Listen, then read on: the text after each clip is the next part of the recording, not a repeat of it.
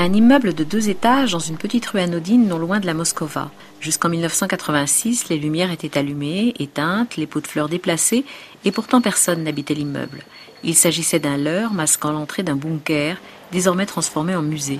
Le bunker 42, construit entre 1951 et 1956, a servi pendant 30 ans. Visite avec le directeur André Kacheyev.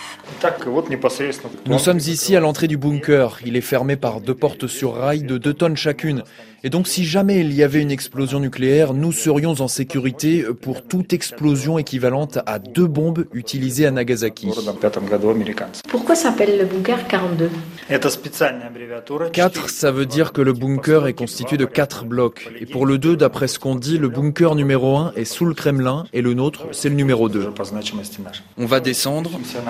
On a le choix entre les 310 marches et l'ascenseur. Voilà, on est descendu à la profondeur de 55 mètres. Nous sommes au croisement de trois lignes de métro. On entend donc le bruit des rames qui passent au-dessus et en dessous de nous. Des portes, des escaliers et 65 mètres sous terre, une salle avec une longue table ovale. Là, on se trouve dans la pièce la plus secrète, car c'est ici que le commandement de l'aviation longue portée se réunissait et prenait les décisions concernant notre armée de l'air.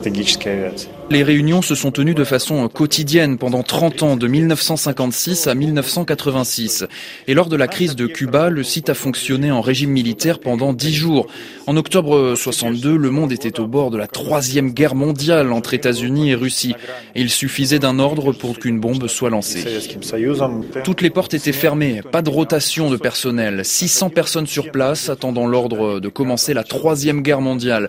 Le site produisait son énergie, il fonctionnait en autonomie comme un sous-marin en mission. Et pendant combien de temps est-ce qu'on pouvait tenir ici en autonomie les réserves en énergie et en nourriture permettaient un fonctionnement d'un mois de façon autonome. Ensuite, l'approvisionnement devait se faire par le métro. Donc il y a un lien direct avec le métro aussi Oui, il y a deux sorties vers le métro et deux sorties sur la surface. Nous entrons dans une salle où il est interdit de prendre des photos.